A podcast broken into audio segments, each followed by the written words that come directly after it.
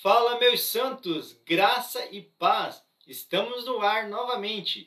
Então já corre aí, pega a sua Bíblia, seu cafezinho, para que junto a gente possa continuar o nosso estudo sobre o Evangelho de Mateus. Então, se você é novo por aqui, aqui embaixo, ó, clique em inscrever-se. Nós estamos aí fazendo um estudo sobre o Evangelho de Mateus, meu irmão. Estamos aí capítulo a capítulo. Então, se você não acompanhou, volta aí nos vídeos para você poder uh, pegar desde o primeiro capítulo, onde a gente está aprofundadamente estudando cada capítulo aí. Deus tem nos revelado coisas grandiosas, meu irmão. Deus tem feito a obra dele. Estamos aprendendo bastante. Então, hoje nós vamos aí para o capítulo 16. E aí, Mateus, pega sua Bíblia capítulo 16. Vamos lá comigo para mais uma devocional, para mais um estudo. Versículo 1. Os fariseus e saduceus vieram por Jesus à prova, exigindo-lhes que mostrasse um sinal dos céus. Primeira coisa que você precisa aprender aqui, irmão. Aqui está falando de dois povos, fariseus e saduceus. Os fariseus a gente já viu. O que, que são os fariseus? Aqueles que são os mestres da lei, que seguiam as leis à risca, que sabiam do Velho Testamento de ponta a ponta, acreditavam nos profetas. Então são aqueles que seguiam todo o Velho Testamento, todas as leis. Os saduceus já é um povo que é mais racional. Ele só acredita aquilo que vê. Tanto que eles só acreditam só acreditavam ali nos cinco primeiros livros da Bíblia, só no Pentateuco. Eles não acreditavam nos livros dos profetas, porque eram coisas que eles não, não era racional para eles, então eles não acreditavam nos milagres, nas, nas profecias, eles não acreditavam naquilo. E outra, outro detalhe sobre esses dois povos, eles eram terrivelmente inimigos. Os fariseus e os saduceus não se davam bem. Eles eram inimigos. E veja que eles se unem para poder, junto, lutar contra o reino de Deus. Sabe aquele, aquele ditado de se ele é meu inimigo, teu inimigo, então temos um inimigo em comum? Mesmo que seja meu inimigo aqui, mas eu vou, vou me aliar a ele porque nós temos um inimigo em comum. Então, tanto os dois povos, mesmo eles sendo inimigos mortais, eles se juntam para ir contra o reino de Deus, para ir contra Cristo, para querer falar algo de Cristo, para poder pegar algo de Cristo. E aí eles chegam para Jesus e dizem, tá, qual vai ser o sinal dos céus? Aí Jesus começa a responder. Ele respondeu, vocês conhecem o ditado? Céu vermelho ao entardecer, bom tempo amanhã. Céu vermelho e sombrio logo cedo, mau tempo o dia todo. Vocês sabem identificar as condições do tempo no céu, mas não sabem interpretar os sinais dos tempos. Veja que está dizendo para esse povo, diz, ah, vocês, o que falta para vocês é o discernimento, que agora, esse momento, é o tempo de vocês ouvirem. É isso que ele está dizendo. Ele está dizendo, vocês sabem olhar para os céus e saber se amanhã vai chover ou não. Vocês conseguem entender isso mas vocês não estão conseguindo entender os sinais dos fins dos tempos. Que agora, nesse momento, é o sinal de vocês ouvirem os meus ensinamentos, vocês prestarem atenção naquilo que eu estou ensinando, mas vocês não conseguem interpretar isso, não conseguem identificar isso. E ele continua no 4. Pedem um sinal, porque são uma geração perversa e adúltera. Mas o único sinal que lhes darei será o sinal do profeta Jonas. Então Jesus deixou e se retirou. Irmão, aqui eu entendo quando ele diz são uma geração perversa e adúltera, ele está dizendo, ah, vocês são perversos, são adúlteros, estão querendo um sinal para vocês saberem quando que vocês têm que mudar. Sabe? Quando fica, não, eu preciso saber quando vê esse sinal, ah não, então a partir desse momento eu vou mudar a minha vida. A partir desse momento eu vou viver uma vida certa, porque agora está próximo. Do, já foi dado o sinal, então está próximo. Então parece que estão dessa maneira Jesus faz essa interpretação deles que eles estão só esperando o sinal para daí mudar de vida, para daí mudar as suas atitudes, para daí mudar o seu, o seu jeito de fazer as coisas. Aí ele diz: não, não é assim. Eu só darei um sinal para vocês, e é o sinal de Jonas. O que, que é o sinal de Jonas? Jonas foi engolido por uma baleia, ou seja, morreu, não fisicamente, mas foi engolido pela baleia, ficou três dias e depois foi vomitado pela baleia. Seria o sinal da ressurreição, morte e ressurreição. Ele está dizendo que o sinal que eu vou dar vai ser quando eu morrer e depois de três dias eu ressuscitarei. A diferença é que Jonas foi engolido involuntariamente pela, pela baleia. Jesus não, Jesus se mergulhou nesse rio. Ele se jogou para ser engolido pela morte, para poder provar e ali ele poder sair ressuscitado da morte. A morte vai vomitar porque não suporta a santidade dele. E aí esse é o sinal então que ele mostra. Ele diz que vai ser o único sinal vai ser esse. E aí no versículo 5. Mais tarde, depois de atravessar o mar, os discípulos descobriram que tinham se esquecido de levar pães. Jesus os advertiu: Fiquem atentos, tenham cuidado com o fermento dos fariseus e saduceus. Aqui primeiro que eu quero mostrar para vocês que ele fala que os discípulos esqueceram de levar o pão. Então sabe aquela coisa de, ah, nós vamos para o acampamento, nós vamos fazer isso. Ah, então tá. E sai todo mundo e de repente quando chega lá, diz, ah, quem trouxe o pão? Não, não trouxe. Não, mas era para você ter pego o pão. Não, eu peguei isso aqui, eu peguei a carne, eu peguei o espeto. Não, mas você não era para pegar o pão? Não, era para não, o pão era para o Mateus trazer, não, era para o João trazer o pão. E aí fica naquela, quem trouxe o pão? Ninguém trouxe. Aí os discípulos começam nessa, nesse impasse ali, mas esquecemos do pão. E aí Jesus os adverte, fiquem atentos, tenham cuidado com o fermento dos fariseus e dos saduceus. O que que... E aí ele continua. Os discípulos começaram a discutir entre si, porque não tinham trazido pão. Então eles, começam, eles continuam discutindo entre eles. Ao tomar conhecimento do que falavam, Jesus disse, como é pequena a sua fé. Por que vocês discutem entre si sobre a falta de pão? Ainda não entenderam que se lembram dos cinco pães para cinco mil e dois cestos de sobra que recolheram? Nem dos sete pães para quatro mil e dos cestos grandes de sobras que recolheram? Como não conseguem entender que não estou falando de pão? Repito, tenham cuidado com o fermento dos fariseus e saduceus. Jesus diz para eles: não é de pão que eu estou falando, vocês não estão entendendo. Vocês não viveram agora mesmo duas multiplicações de pães? Já não teve cinco pães que alimentaram cinco mil, sete pães que alimentaram quatro mil homens, fora mulheres e crianças. Vocês não estão não, não estão entendendo isso. O que eu quero trazer aqui, irmão, o que que impede alguém de entender as palavras de Jesus? Vou trazer aqui quatro tópicos do que que impede de alguém entender a palavra de Jesus, que Jesus está ensinando. Porque ele está dizendo que aqueles foram, eles estão impedidos, eles não entenderam. Eles viveram os milagres, mas não entenderam ainda. Primeira coisa, justiça própria, que é os fariseus. Os fariseus não conseguiam entender a palavra de, de Jesus porque eles queriam tudo fazer pela justiça própria. Eles não reconheciam que a justiça, a justiça, a justiça de Deus era melhor. Eles acreditavam na lei, apenas na lei. Segunda coisa, o raciocínio próprio, que era os saduceus. Era não, tem que ser lógico, tem que ser tem uma coisa que tenha raciocínio, que tenha lógica, senão eu não acredito. Então isso impede de entender o que Jesus está falando. Terceira coisa que impede, a arrogância. Que aí seria os religiosos, seria a mistura dos fariseus e saduceus, seria tudo aquele que é religioso. A arrogância porque se acha melhor, se acha maior, porque conhece a Bíblia, porque conhece as Escrituras, porque conhece os mandamentos, acabam impedindo de realmente conhecer e interpretar o que Deus está falando. E o quarto é focar nas necessidades, que é o que os discípulos estavam fazendo. Eles estavam focando na falta de pão. Esqueceram de focar em Cristo. E focar que ali estava o dono do milagre. Ali estava o filho do Deus do impossível. Então eles estavam focando só na necessidade, em todas as passagens de multiplicação ali dos pães, eles focaram só na necessidade, que precisava alimentar a multidão, que só tinha pouco pão.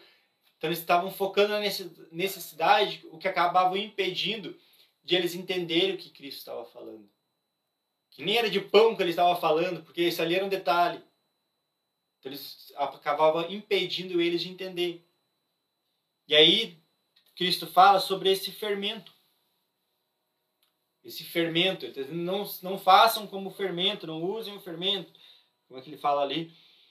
Ó, ah, tenham cuidado com o fermento dos fariseus. O que, que é fermento? A gente já viu isso em capítulo anterior. Fermento é, quando que comparado a fermento, ele está comparando a ensinamento. Ele está dizendo, não, não, não, não siga os ensinamentos, o entendimento dos fariseus e saduceus. Não leve em conta o entendimento deles, porque é um entendimento errado. Não usem o entendimento deles, porque é errado. Não usem os ensinamentos dele, porque é errado. Por isso que ele fala no começo: fiquem atentos, tenham cuidado com o fermento dos saduceus e fariseus. Está dizendo: tenham cuidado com o entendimento que os fariseus têm, com o entendimento que os saduceus têm. Tenham cuidado. É isso que ele está alertando toda hora os discípulos naquele momento. E aí, no versículo 13, que é muito bom também, muito legal, uma revelação grande para nós aí, ele começa dizendo: Quando Jesus chegou à região de Cesareia, de Filipe, perguntou a seus discípulos: Quem as pessoas dizem que o filho do homem é? Veja que ele faz um teste que ele pergunta aos seus discípulos: Tá, eu quero entender. O que, que as pessoas aqui ao redor acham que, que eu sou? Quem eu sou para eles? Aí eles começam a falar. Eles responderam: Alguns dizem que o Senhor é João Batista, outros que é Elias, outros ainda que é Jeremias ou um dos profetas. E aí continua. E vocês, perguntou ele, quem vocês dizem que eu sou? Irmão, aqui eu quero te dizer uma coisa. A primeira maneira, como conhecer algo? Como que a gente conhece algo? A gente conhece algo por comparação. Como se alguém perguntasse para você, tá, o que, que é um carro? Você vai dizer, não, um carro, ele é como se fosse um caixote grandão, só que de ferro. E esse caixote de ferro, ele tem rodas embaixo que vai, vão levar ele para os lugares, que vão dar um movimento para ele. Então veja que eu tenho que fazer a comparação com outras coisas. Eu tenho que conhecer o que é um caixote, o que é o ferro, o que é roda, para mim poder ligar essas coisas e saber o que é um carro. Então a gente conhece algo por comparação. Então, quando ele pergunta o que, que eles estão achando que eu sou, eles estão comparando Jesus com algo. Eles estão dizendo, ah, ele é João Batista, porque a mensagem dele de arrependimento é parecida com João Batista, então acho que ele é João Batista. Não, não, eu acho que ele é Elias por causa dos milagres que ele opera. Então eles começam a comparar, não, ele é Jeremias por causa da palavra dele, da mensagem. Eles começam a, a, a comparar Jesus com outros profetas que passaram, porque eles acham que ele é alguém deles, porque a nossa maneira de entender algo é comparando. Mas eu te pergunto uma coisa: como conhecer alguém que é incomparável? Como você vai conhecer alguém que não tem como comparar com outro alguém? Cristo é incomparável. Irmão. Não tinha como comparar ele com outros para dizer quem ele era. Então, como que a gente reconhece alguém que é incomparável? A gente vai reconhecer alguém que é incomparável com relacionamento. É forte, irmão, com profundidade, com relacionamento. A gente só vai conhecer alguém que não tem como comparar tendo relacionamento com ele. Não basta estudar a Bíblia, mas nós precisamos ter relacionamento com ele, porque nós estamos lendo um livro que foi escrito por alguém que não está morto, que ainda está vivo. Então nós podemos ter relacionamento direto com o autor, para que a gente possa realmente entender quem ele é. E aí por isso que ele, Jesus olha para os discípulos e pergunta: "Tá, eles não me conhecem, mas vocês que têm relacionamento comigo, que sabem que eu sou incomparável, quem eu sou para vocês?" Por isso que ele pergunta para eles: porque com eles ele teve relacionamento, são os discípulos, estavam ali dia a dia com ele. E para vocês, quem eu sou? Aí vem a resposta. Versículo 16. Simão Pedro respondeu: O Senhor é o Cristo, o Filho do Deus vivo, irmão. Ah, ele entendeu quem era Cristo porque ele tinha relacionamento com Cristo. Ele entendeu que ele era Cristo, o Filho de Deus, porque ele não poderia comparar com mais ninguém, porque Cristo era incomparável. E aí ele continua. Jesus disse: Que grande privilégio você teve, Simão, filho de João. Foi meu Pai nos céus quem lhe revelou isso. Nenhum ser humano saberia por si só. Agora lhes digo que você é Pedro, e sobre esta pedra edificarei minha igreja, e as forças da morte não a conquistarão. Eu lhes darei as chaves do reino dos céus, e o que você ligar na terra será, será, terá sido ligado nos céus. O que você desligar da terra terá sido desligado nos céus. Então veja que ele que ele olha para Pedro e diz: Sim, você reconheceu quem eu sou, por causa que você tem relacionamento. E o que, que acontece quando, quando nós temos a revelação de quem Cristo é? Quando nós entendemos quem Cristo é, o que, que acontece? Primeiro, ele revela quem eu sou. Porque veja que ele diz: Pedro, você é Pedro, a quem edificarei a pedra fundamental da igreja. Quando nós entendemos quem Cristo é, irmão, nós entendemos quem nós somos. Nós entendemos quem nós somos. Porque nós fomos criados à semelhança de Deus. Nós fomos criados para ser uma cópia de Cristo. Para ser um Cristo também. Então, quando nós reconhecemos que Ele é Cristo, nós vamos entender qual é a nossa missão, qual é o nosso propósito, porque nós vamos entender que nós somos um Cristo também. Que nós somos igual a Ele. E aí nós vamos entender o que, que nós devemos fazer. E aí depois do versículo 21 ele começa falando: Daquele momento em diante, Jesus começou a falar claramente a seus discípulos que era necessário que ele fosse a Jerusalém, sofresse muitas coisas terríveis nas mãos dos líderes do povo, dos principais sacerdotes e dos mestres da lei. Seria morto, mas no terceiro dia ressuscitaria. Veja que agora Cristo começa a se revelar abertamente para os seus discípulos. Até então, Cristo se revelava através de parábolas, de ensinamentos ali. Mas agora que ele viu que os discípulos realmente entenderam quem ele era, agora ele tem liberdade para declarar, para revelar abertamente quem ele é. O que, que, iria acontecer com ele, qual seria o plano, o porquê que ele veio à Terra. O quanto mais nós vamos conhecer de Cristo, irmão, quanto mais nós reconhecermos que, que quem é Cristo, ele vai nos revelar para nós quem ele é, porque é o que nós teremos que se tornar também. Então ele vai nos revelando cada vez mais o quanto nós reconhecemos quem ele é. Então ele começa abertamente a falar quem ele é, qual era o plano. E aí, no versículo 22, Pedro o chamou de lado e começou a repreendê-lo por dizer tais coisas. Jamais, Senhor, disse ele, isso nunca lhe acontecerá. Irmão, Pedro chama Jesus para o canto e começa a divertir Jesus. Começa a dizer: Jesus, ei, olha para mim aqui, olha nos meus olhos aqui, ó. Diga, eu sou mais que vencedor. Aqui nasceu Pedro Coach. Ele começa a dizer para Jesus: Ei, Jesus, não precisa você morrer, não. Não, eu quero te poupar. Eu não quero que você passe por isso. Ele começa a, a, a poupar, vamos dizer assim, a querer proteger a vida de Jesus. Ele está dizendo: poupe-se, Jesus, não passe por isso. Você é vencedor, você não precisa. E começa a querer incentivar Jesus a não fazer. E o que, que Jesus diz? Jesus se voltou para Pedro e disse: Afaste de mim, Satanás. Você é uma pedra de tropeço para mim. Considera as coisas apenas do ponto de vista humano e não da perspectiva de Deus. Ora, Jesus acabou de falar que ia, que ia firmar a pedra fundamental em Pedro e agora está tá dizendo para Pedro se afastar dele, porque era Satanás. O que, que ele está dizendo ali, irmão? Ele está dizendo que Jesus acaba enxergando em Pedro o anticristo. Porque o anticristo é aquele que quer impedir que nós se tornemos igual a Cristo. O anticristo, o problema do anticristo não é que a gente não prove os milagres de Jesus, não é que a gente não viva uma vida de cristão, mas é que a gente não se torne igual a Cristo, ele não quer que a gente se torne igual a Cristo. Aí, então ele está repreendendo Cristo para que Cristo não faça o plano, não continue tentando parar. E aí Jesus vê isso na vida de Pedro naquele momento e diz: afasta-se de mim. Sai daqui, Satanás. Sai daqui, anticristo. Eu não quero.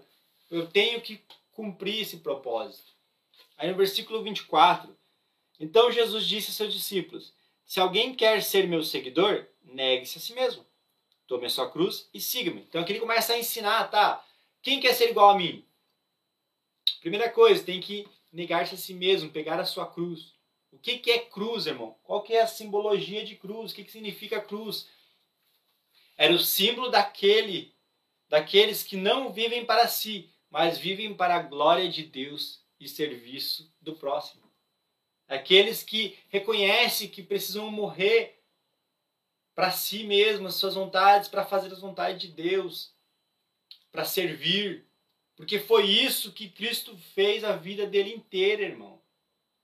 Jesus, ele não morreu, não teve uma morte de cruz, ele viveu uma vida de cruz. Porque a vida dele inteira foi para servir aos outros. Foi para morrer de si mesmo.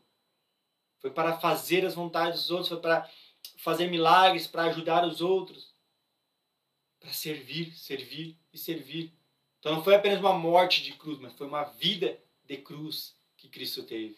E aí ele começa a dizer: você quer me seguir, você precisa viver uma vida de cruz também. Você precisa negar as suas vontades, você precisa fazer as minhas vontades, você precisa fazer aquilo que eu quero. E aí ele começa falando: se tentar se apegar à sua vida, a perderá.